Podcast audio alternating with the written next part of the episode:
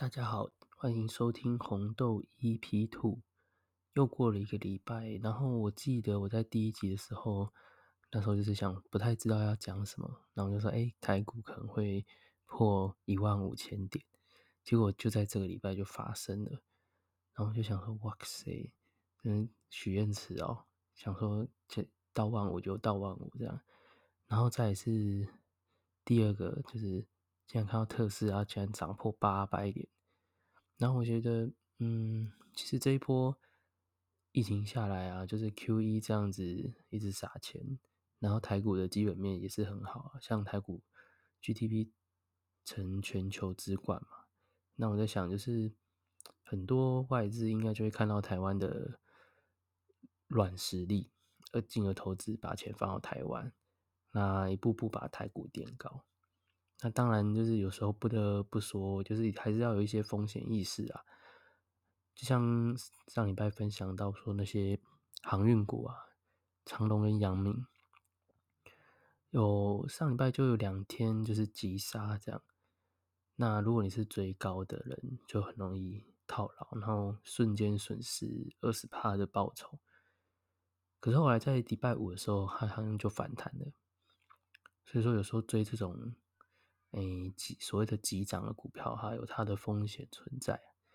那如果你一开始买进的成本比较低，就可以考虑使用一些滚动式的停利，比如说，哎，我成本是二十块钱，那二十块涨到二十三块、二十四块，你赚了十趴、二十趴，那这时候你是不是在账面上你已经是你有新的你的价值在，你的价、你的你的钱已经涨了二十趴，那这时候如果跌了十趴。是不是就好像你原本的钱又少了十帕？这时候你就可以因为上涨二十帕，然后停停损点停损点再加个十帕，也就是说二十块的长龙涨到二十四块，这时候你的停损点可能可以设定在二十二块。哎，那你这样把股票卖掉的时候，你可以顺便获利。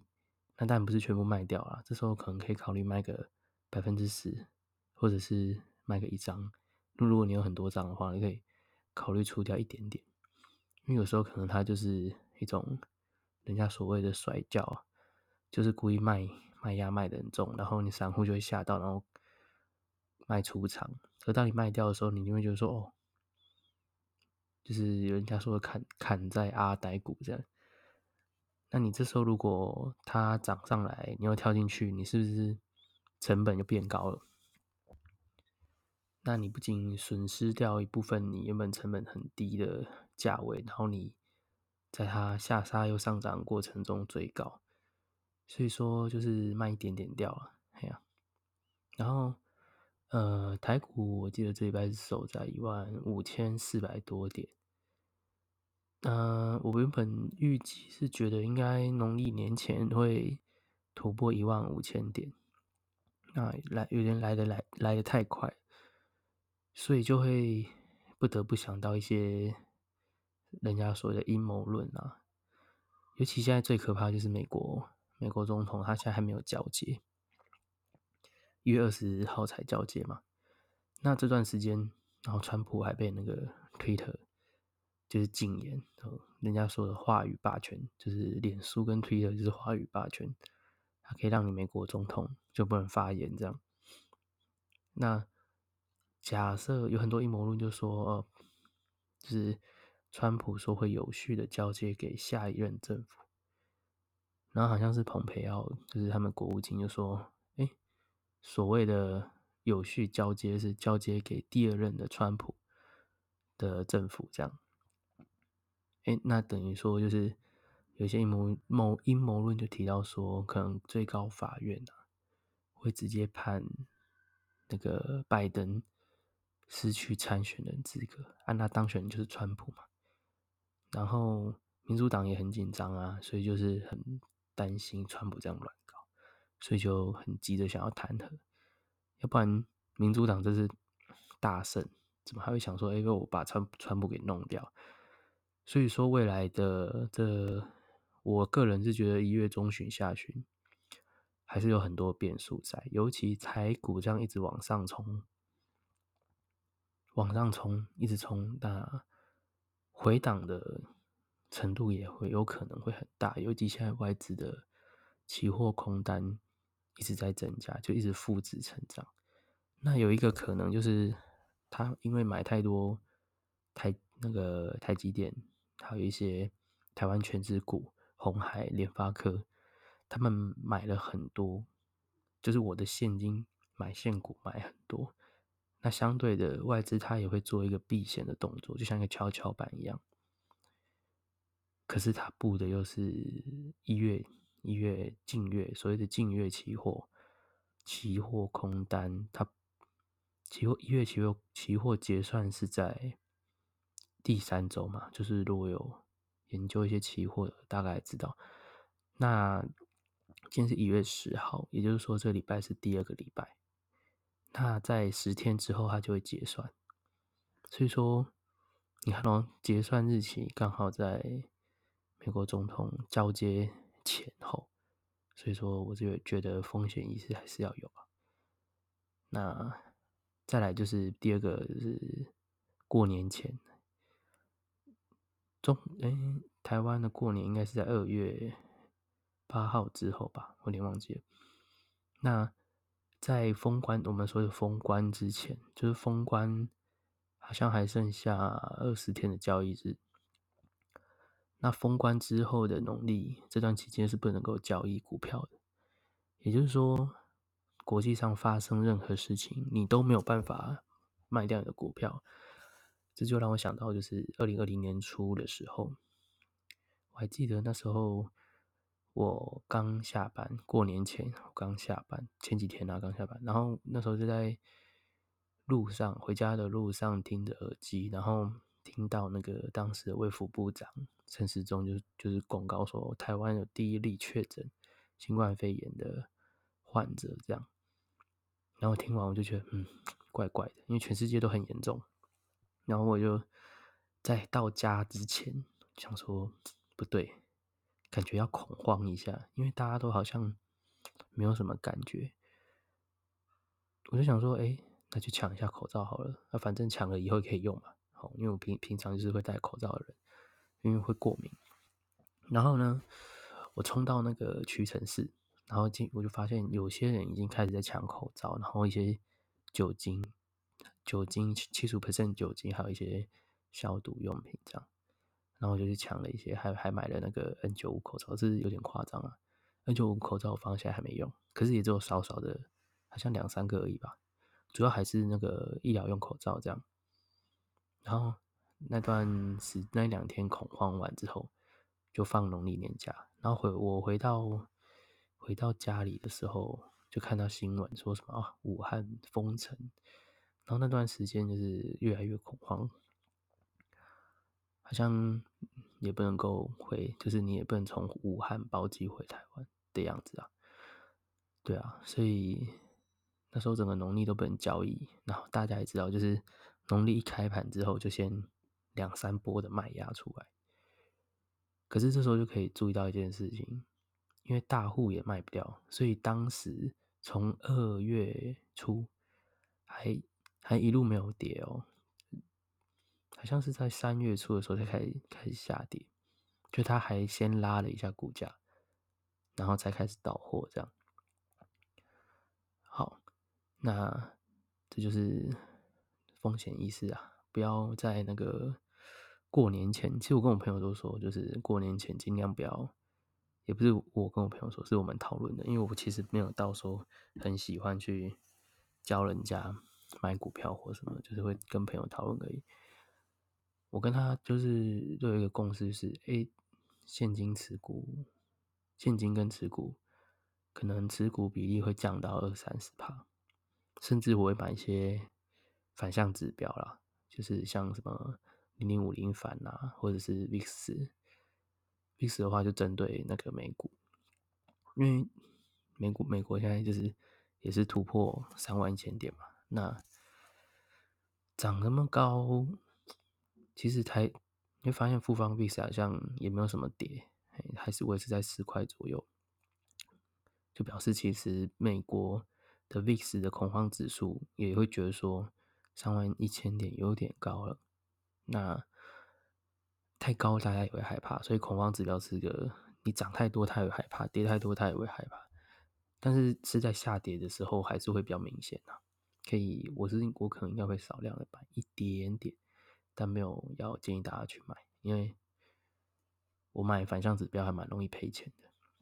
但通常都是做一个保险呐。那再就是零零五零反，它现在剩下六块多吧。如果台子一直涨，那它可能也会一直跌，就是可能有点惨，所以不建议买太多。然后我觉得，哎，刚刚讲台股讲太多，就是最近就是因为寒流来啊。哦，我真的觉得这一波寒流让我想到二零一六年的那个霸王级寒流。然后这个周末就是跟朋友在台北玩，然后就跑去那个阳明山有一间叫青菜园的餐厅吃那个，它是属于那种类似那种板的，然后我们就点鸡肉啊、鸡汤啊、热炒那种。然后到那边的时候，就想哇，那他可以直接看到那个七星山。那当时七星山的山顶就有一点点白白的雪覆盖在上面。然后我们当时在青菜园那边吃的时候，气温大概是四度，四度到三度左右，很很还蛮冷的。然后因为我们其实没有穿到说要去下雪那种环境的那种衣物，所以其实。本来就是没有计划了，哎呀，然后后来吃一吃就觉得说，哎，好像可以去看看呢。就从小油坑那里开车上去，然后到那个大屯大屯山国家公园哦，就是他那边有个公园，还可以去停车看一下。然后我们就是就是吃完之后就一开往那个竹子湖啊，然后再往那个那个大屯公园那边开开上去，这样。就还没还没到大屯公园，就发现哎呦，很多人都去追雪，对啊。然后我们其实也没有说，就是本来没有计划好的，就一上去说哇塞，真的是就是很很多，就是比我想象中还要多的雪覆盖在那个草地上这样。然后我们在那边打雪仗这样，就是我发现就是很多有时候旅行的时候。你没有计划，然后在临时规划的话，其实还蛮有趣的，很多意外的惊喜。然后就我跟我这群朋友，就是平常出游本来就不会特别计划，我们都是有点类似像无菜单的旅程这样，就不不过会先约好啦，先约好说见面再说。有一次就是，嗯，不知道去哪，然后就就说，啊，不然去高雄好，然后就一路。开车去高雄，这样就无菜单的那种感觉。好，再就是最近还看到一个新闻，就是少子化，就是二零二零年的台湾竟然死亡人数大于出生人口，就让人想到就是哇，现在就是大家都不太爱生小孩这样，然后就连。我身边的朋友也都蛮少结婚的，啊，不过我觉得就是有时候人到这个年纪，有时候想要结婚，感觉真的是要一个冲动。像我学长就问我说：“哎，怎么要结婚呢？”然后就想说：“哇，有时候下定决心要结婚这件事情，真的是一件人生大事。其实结婚本来就是一件人生大事。”因为你要想，就是你结了婚之后，你的生活就是固定的，就是没有机会再认识更多的女生之类的。当然，这样想好像有点不太好啦。就是我我我们礼拜六的时候去一间，就是所谓的 live house，然后在那边听歌喝酒，这样。他他的酒其实还好，没有说。很很好喝，但不到难喝。然后当时就有有一对情侣，就是当那边的主唱就说：“哎，这对情侣从好像好几年前学生时代就是很常到他们那边听听音乐，然后变成男女朋友，然后到结婚，然后还是一直都会去这样，所以店家就很记得他们这样，然后就开对他们开一个玩笑说：“哎，这样就表示以后你也不能够带其他人来了，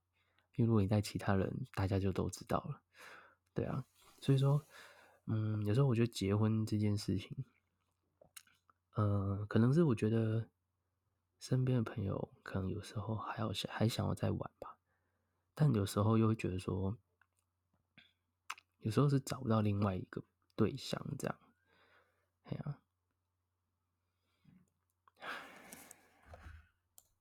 好回来，哎，刚刚其实我有一点点词穷，所以我刚按了暂停。而且我刚刚觉得，刚刚那个议题讲到后来，我有点词穷。就是，呃，我觉得其实我也还没有想好，就是什么有没有结婚这件事情。虽然我个人是觉得说，嗯，我最后还是会想要结婚的，但是要好好的仔细去谈这个议题，可能之后会拟好一段，然后再来讲，这样讲出真正的心里话，而不是。就是哦，男生真的还想再玩，所以不想结婚之类的。这样讲好像有一点青菜，就是而且把自己挖坑，挖坑，然后自己跳进去，还就是还还自己掩埋，这样那死得很惨。好，我觉得嗯，因为其实讲到少子化这个啊，就是我自己听到的时候，我也是觉得蛮五味杂陈的啦。就是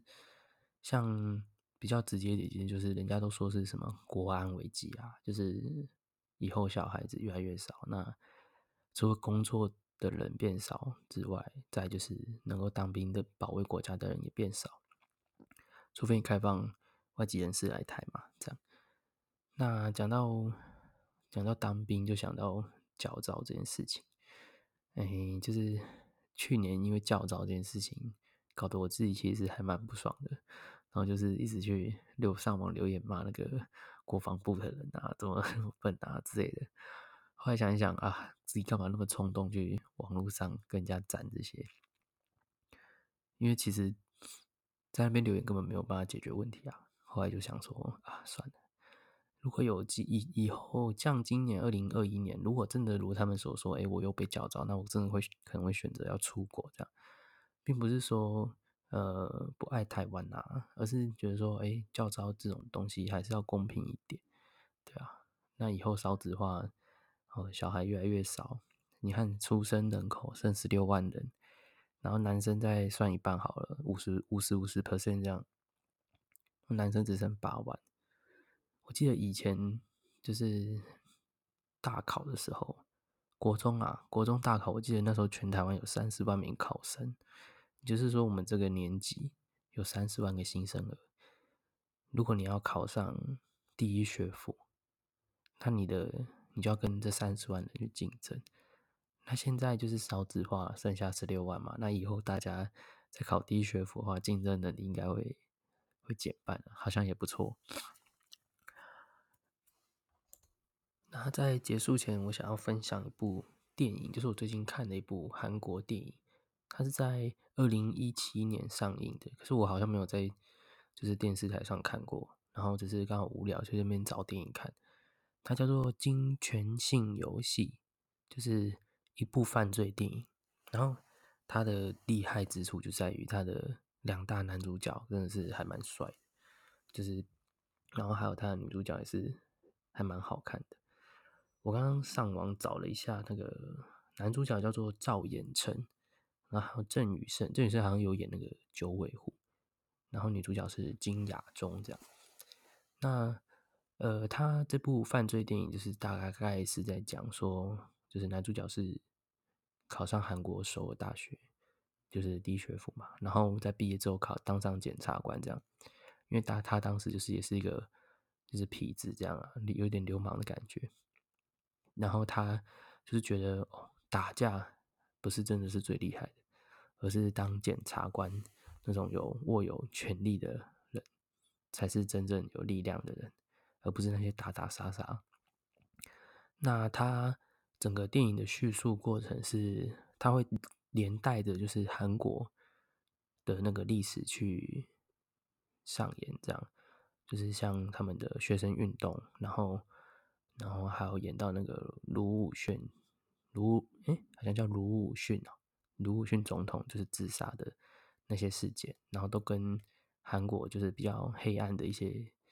剪掉单位有关，这样那。